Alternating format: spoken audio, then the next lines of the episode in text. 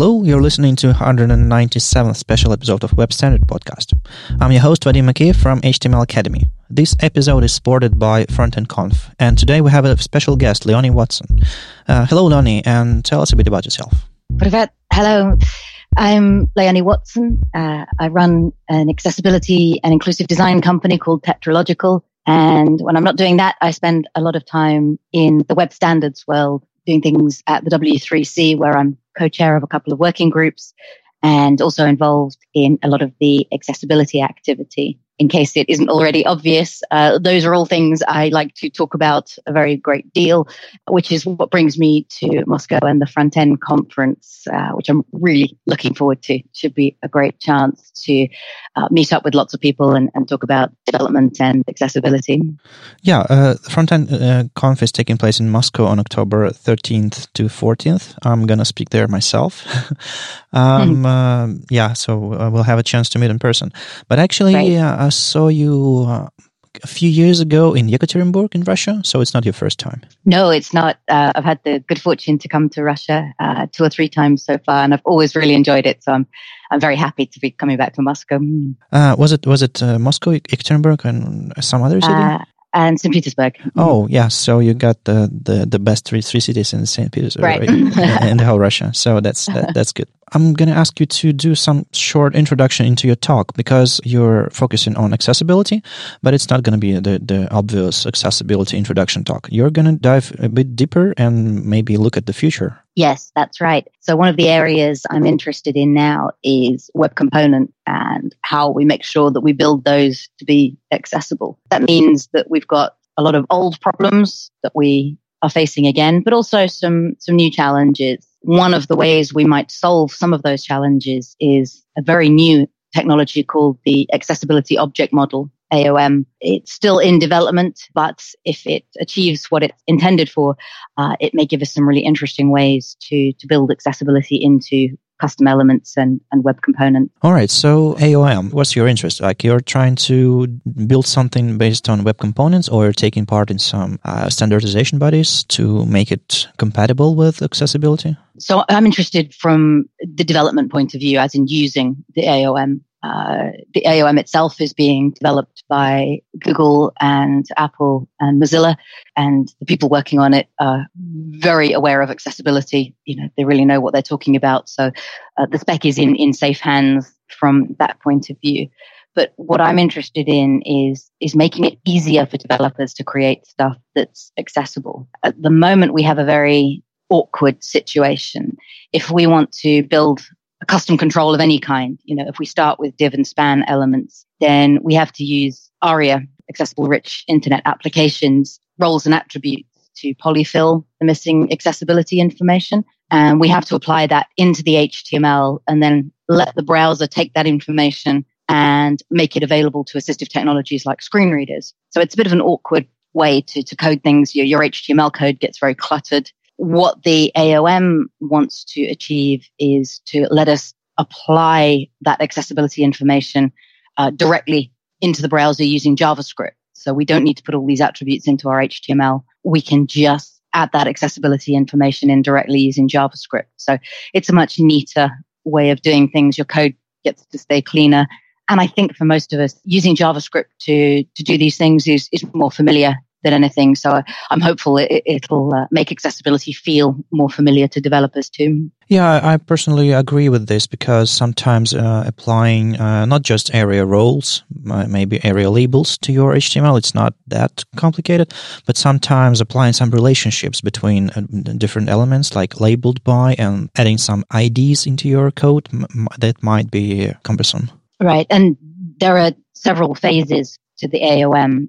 The first is just reflecting the roles and attributes. So instead of having to write JavaScript like element set attribute button comma role, we can just do element dot role equals button. So the syntax of the JavaScript becomes a lot more familiar and those attributes just get reflected back pretty much in the same way we do everything else in, in, in JavaScript these days. The next phase actually solves the problem you've just talked about. Uh, what they want to do, and this, this is still in development, is to get away from having to put IDs on everything for referencing with ARIA labeled by or ARIA described by. Again, so you can just refer to the object in the JavaScript without needing to use an ID reference at all. That's proving a bit of a difficult one to solve, though lots of really smart people from the browser companies are, are trying to figure it out. But uh, it's, uh, yeah, that one's still still in the planning and, and figuring out stages. All right. Let's uh, take a step back and uh, go back to web components. Typical use case for web components, or uh, may, maybe not use case, but typical way developers apply those would be custom element and uh, some shadow DOM inside of it just to isolate things uh, inside. Mm-hmm. And how screen readers uh, currently treat such elements in your markup? Screen readers will treat them as, as well as they've been built. Um, it's exactly the same. You know, if you were, if you were going to create any kind of custom control on the web today, whether it was a web component or not, the accessibility depends entirely on how well it's been built. And that's the same with web components. If someone creates a custom element with or without the Shadow DOM and they build good accessibility into it, screen readers will have no trouble with it at all, or any other assistive technologies or keyboard users. If these things are built badly, then of course we run into the problems we've had for always on the web. But is it possible to extend some existing HTML elements to inherit uh, accessibility role? Uh, it is, but Unfortunately, there is a big problem with that. Uh, when you create custom elements, there are two sorts that you can create. customize custom element, and that lets you take an existing HTML element and extend it. So yes, you get all the all the inherited accessibility values from that original element. The problem with that is that what two problems? One is that the HTML code you have to write is pretty ugly.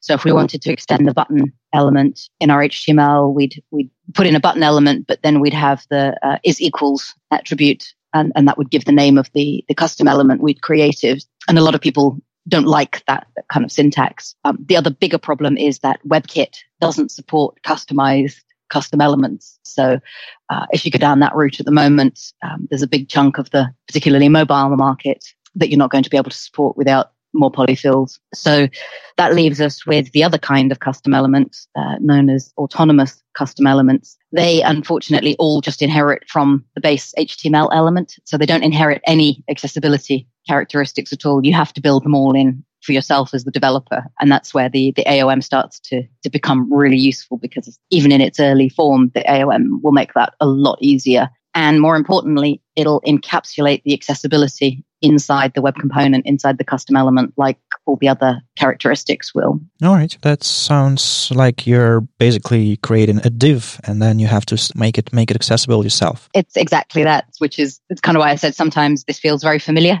It's the same problems we've been dealing with for for years. Um, it's just that the the kind of the location has changed. So yeah. All right. I remember uh, using element.class name for manipulating uh, class names by basically stitching together strings and replacing and things like, like that.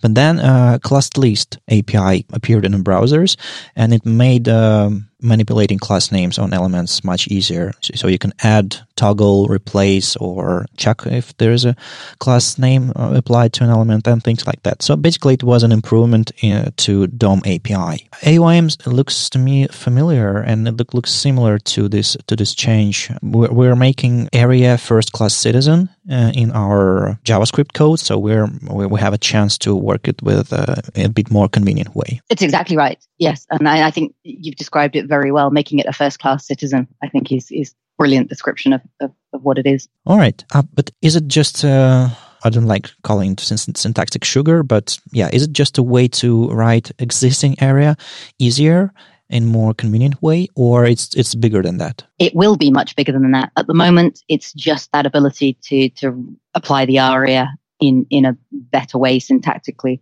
But I mentioned before there are, are, several phases to the AOM. Once we get past the alternatives to using ID references, things get really interesting. They want to uh, add uh, specific uh, input events for assistive technologies. So one problem that exists at the moment is if you create a custom slider and you want to be able to increment it or, or, or decrement it, it's not possible to make that accessible when a screen reader is running on iOS, for example, because the, the right events don't exist. So they want to add in a very small number of, of, of, new events that will apply specifically when an AT is running. So increment, decrement, scroll up, scroll down, or another couple of examples. After that, things get even more interesting in that the AOM will let you basically create entire new sections of what's known as the accessibility tree in the browser. So at the moment, when a page loads in the browser, the browser creates the DOM and it'll then, if an assistive technology is running, create a sister structure called the accessibility tree. And the DOM and the accessibility tree are very closely related. They're essentially the same thing, but the accessibility tree has all the accessibility information like role, name, state about uh, the code that's in the page. What the AOM will let you do is actually add to that accessibility tree directly. Developers have never been able to do that. Even now, it's, it's only the browsers that can create that structure. But what the AOM in theory will let us do is, is add information to the accessibility tree directly. And that's both really scary and, and really exciting.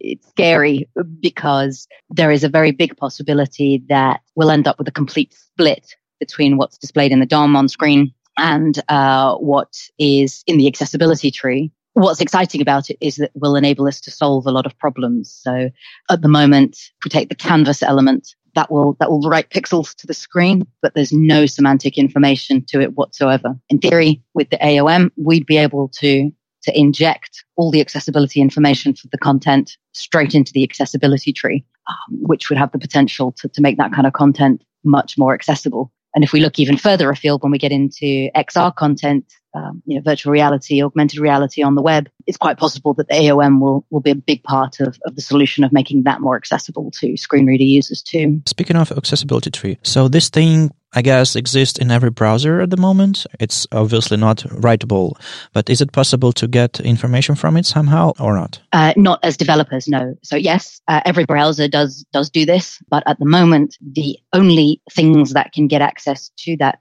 information are assistive technologies. And to do that, they use something called platform accessibility APIs. These APIs have been around for 20 or more years now, and they're the, the, the conventional way that screen readers and other assistive technologies query information from the operating system, from applications, and from web content. Uh, that won't change. The screen readers, the assistive technologies will still use those APIs to query information from the browser. The only difference is now or at least in the future when the AOM happens, is that developers will be able to manipulate and, and read from that accessibility tree too. So it'll uh, open up essentially what's been a pretty closed relationship so far. I'm trying to imagine this situation. I have an empty body uh, with a canvas element on it with some mm-hmm. ID and a huge uh, chunk of JavaScript connecting and trying to draw something on it. Yeah, that's that's super inaccessible. That's that's terrible. But if you apply uh, AOM and you start building uh, accessibility tree all over it, you can you can pass some information. You can build some UI and pass this information to a uh, screen reader, for example. But it won't be accessible via keyboard Right. So it's not an ultimate solution. No, no, it's not. Uh, the accessibility tree is is very much focused on assistive technologies, mostly screen readers, but also screen magnifiers, speech recognition. The AOM, because it focuses on ARIA, is perhaps a bit more focused on, on screen readers. But you're absolutely right. Being able to add information to the accessibility tree will only help assistive technology users. It's not going to help people with other disabilities who, who would also struggle, like keyboard users, as you say. But uh, what might be the solution uh, for such situation? Like you have a game or some sort of XR experience that's just being drawn uh, on GPU, and you have to make it accessible uh, to a keyboard in, in a way. What what would be the solution for that? That's a very good question. There's actually a workshop taking place in Seattle in the beginning of November that I've been co-organizing with the W3C, where we're going to try and look at some of these questions, particularly around XR content. Where are the gaps? Uh, and there are big gaps in the accessibility of, of that kind of content and some conversations at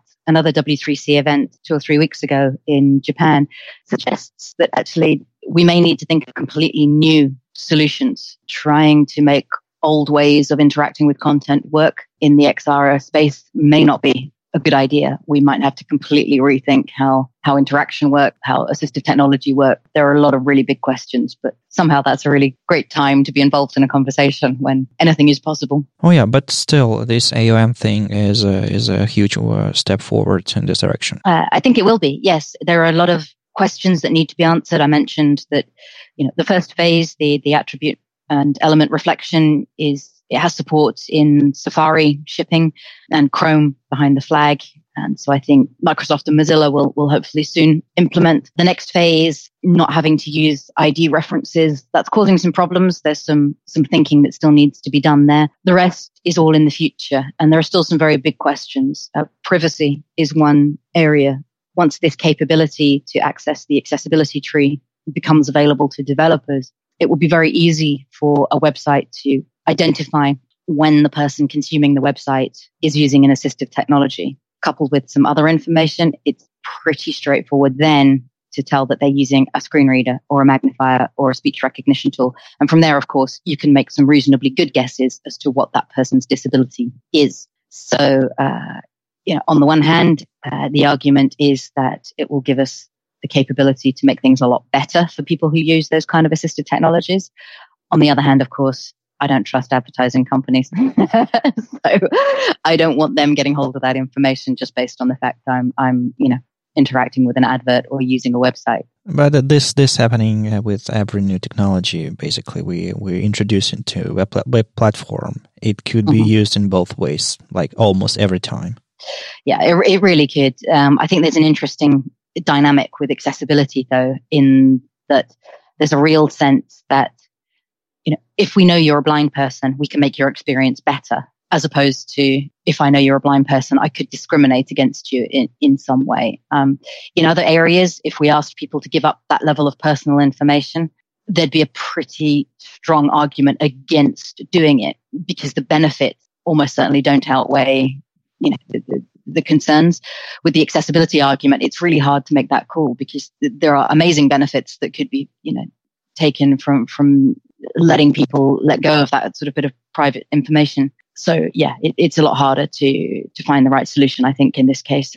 All right, I have a few uh, practical questions I'd like to ask you because um, I teach uh, some uh, basic HTML and CSS to uh, students at HTML Academy, but uh, sometimes I um, I struggle with with some use cases for UI elements. One of the um, example is uh, modal pop-ups it's really hard to make them accessible in a good way. I know uh, there, there used to be a dialogue element and still and still available, I, I believe in Chromium, but it's not uh, it's not available in other browsers. And polyfills are a bit complex. And also, there used to be somewhere in a spec there used to be inert attribute. Uh, mm-hmm. there are some script that allows you to do like focus traps and things like that. But it's always like it's so fragile. It takes a lot of knowledge it takes a lot of time to build the proper experience. Is there any any good way of making modal elements, or we, should just avoid them? I think the answer is there are good ways and there are easy ways.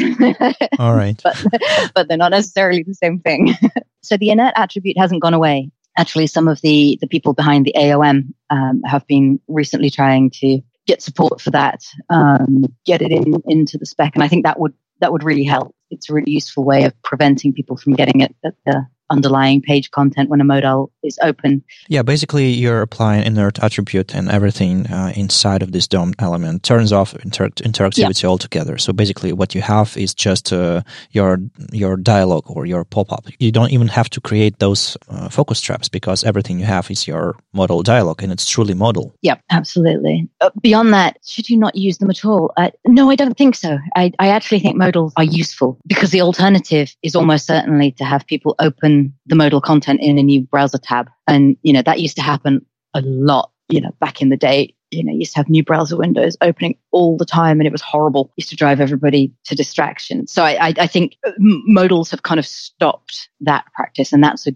good thing. So instead of going to another page to log in, you can uh, do it uh, right right there by clicking the, the login button. I think there are sort of better, some use cases are better than others. You know, if it's a login, I'm not convinced that a modal is necessary. All right. Actually, going to a login page or just revealing, you know, the login form, you know, inline on the page. I've seen that pattern. You know, you, you, you click on a login button and just the, the fields show up just right there on the page. I, I think for login, something like that, you know, there are probably better ways to do it than a modal. But if you just want to quickly get someone's attention, you know, get them to acknowledge something or, or fill in a, a quick bit of information, there are reasonable use cases for, for having a modal. But as you say, it, they're not easy things to, to create accessibility, accessibly. You, you've got a lot of keyboard handling to deal with. There's some kind of, you know, debate over where do you put keyboard focus when the modal opens? Should it be on the container for the, the, the dialogue? Should it be on the close button? Does there need to be a close button? you know, all yeah, these things. Yeah. So it's, it's like most of the web. It's, uh, it's complicated. Oh yeah. That's why we are, we have conferences, right. podcasts and things like that. We're not just doing our job silently. All right. And then another uh, question I, I often get asked uh, by students. Imagine a very complicated dialogue. It's not a modal, It's just a pop-up, for example, with calendar, with some way to, to navigate between months and years, seeing holidays and things like that. So super complicated, super easy to use if you're fully capable of using mouse, if you see uh, the interface and yeah. But if you're not able to see the interface, you have to go through the whole widget and uh, learn it because you're seeing it for the first time.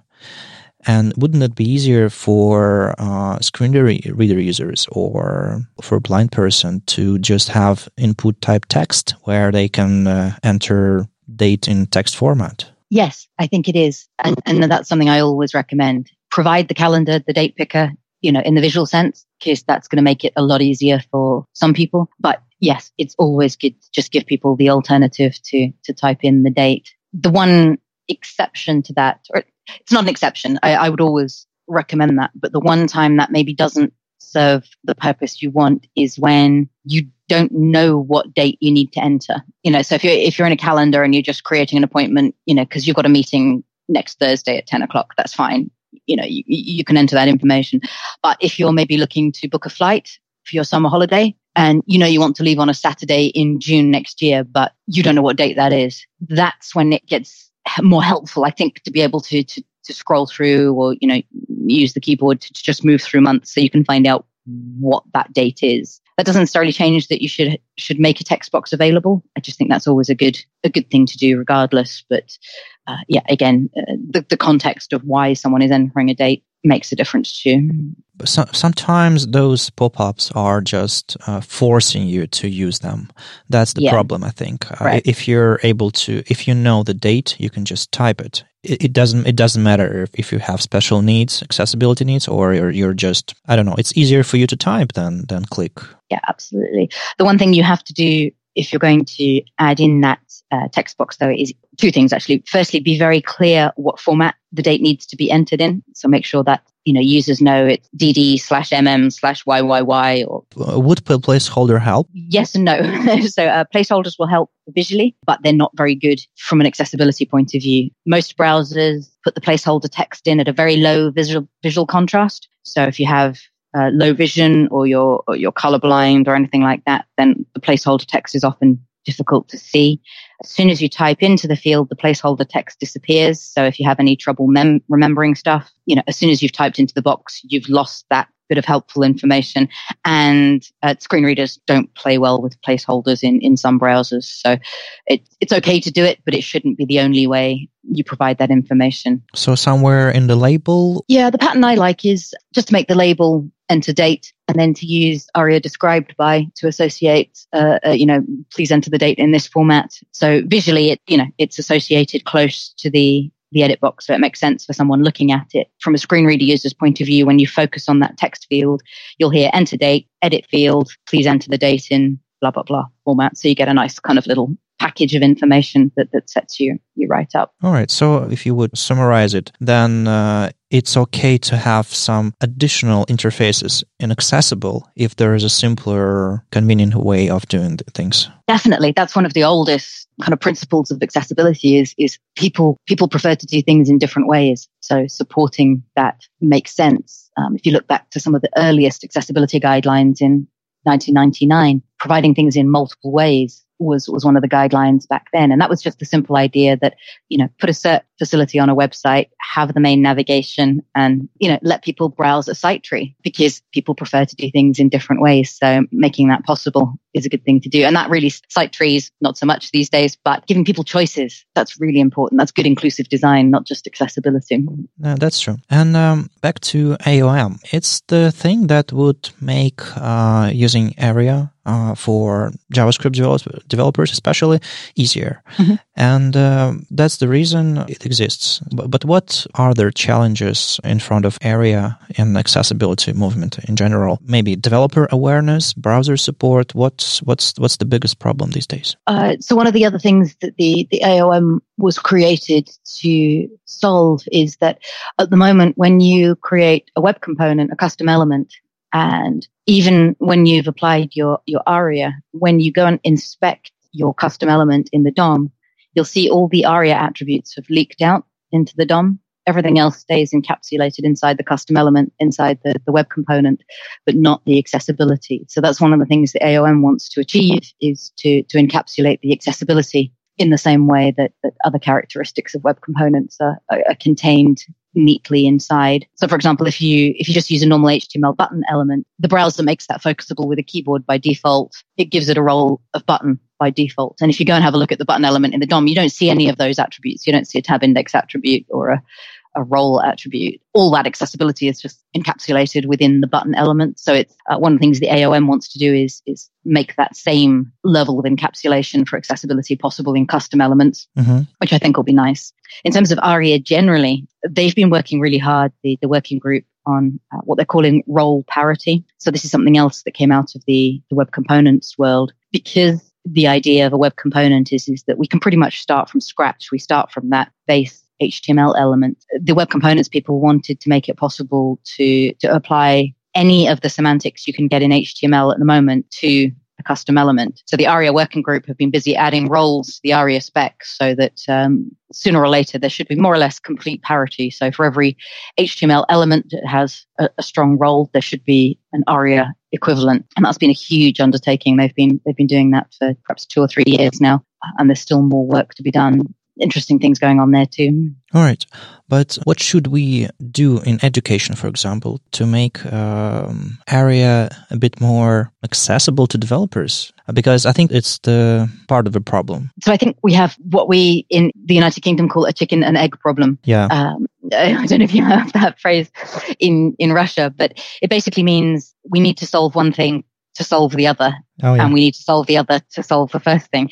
And the, the reason I think people find ARIA difficult is because they're not familiar with it. They don't understand how the mechanics work in the browser. They don't really understand how assistive technologies work. And so to get people better at using ARIA, we've got to teach people more about it. When you think about it, HTML is not easy. CSS is reasonably complex these days. JavaScript's, you know, incredibly variable and complicated. You know, so many different frameworks, so many different styles, structures, formats. Um, and yet we can all learn and understand how to use those things because we're familiar with them. So I think we've got to get ARIA and accessibility to the same point where people are familiar with it and so they can use it properly. It's not any more complicated than anything else we do. Um, it's just that we, we do it less often and people are taught less about it. So it's, it seems unfamiliar. And because it's unfamiliar, it seems harder. And because that's the case. Yeah, I guess we just should start earlier. Right. Yeah, yeah, absolutely you know, when you were talking about your work at the, the HTML Academy, you know, where we need to start is actually not in the accessibility courses, but in the HTML and CSS and JavaScript courses. Everything we teach in those kinds of courses should just be accessible by default. Oh yeah, that, that's uh, we we have uh, accessibility lecture, which is third. Like 1st mm-hmm. they they hear about HTML for the first time. Mm-hmm. The second, uh, some some sort of introduction, and then mm-hmm. HTML uh, accessibility. So I'm I'm talking about the what what is keyboard navigation,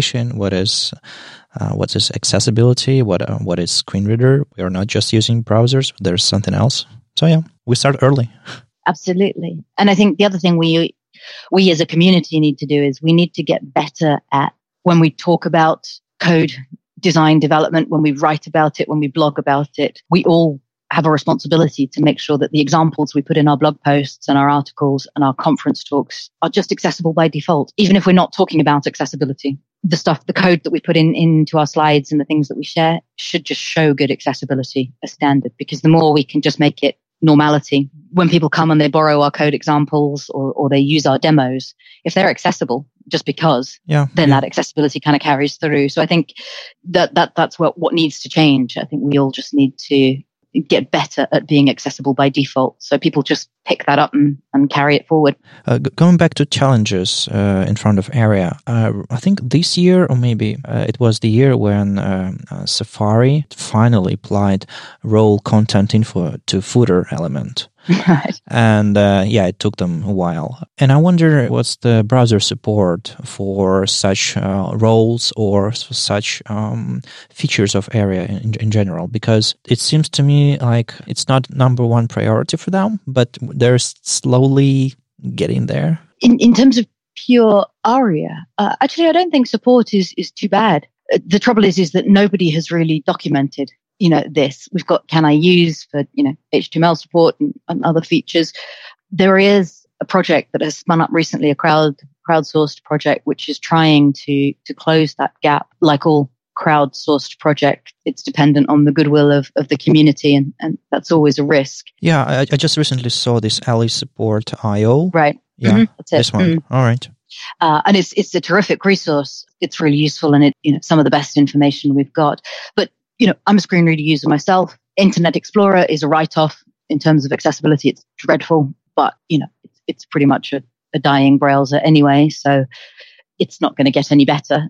As for the rest of the browsers, they all do things a bit differently and they've all got different levels of support, but there's a pretty good core level of, of ARIA support, I think. You know, as new attributes get added, it takes time, you know, for that support to come in. So a, a reasonably new attribute is ARIA role description, uh, which will let you uh, change the way an assistive technology announces a particular role. And it's quite a useful attribute, but support for that at the moment is still quite inconsistent. So, you know, but, but give it time and, and things will catch up the same as the same as we see for, you know, most things. It, you know, you might remember when HTML5 was new, it took a long time for all the browsers to, to add support for the new elements that, that came in you know, some of them still hasn't. Uh, the original Edge, for example, still doesn't support details and summary. You know, so I, I, I'm not sure that accessibility is any different to any other area of kind of front end language. There are always going to be things I think that the browsers are, are more interested in, find more interesting, and put more resources into, and, and things that perhaps are lower priority. But uh, I think accessibility is holding its own. All right. So it, it feels to you that they are paying some attention. Maybe not enough. It's always not enough, but. So I think, you know, it, I know people from the accessibility teams at, at Apple, Google, Mozilla, Microsoft, um, and they're not always the biggest teams in the company, but they're pretty committed teams and they're very smart and capable people.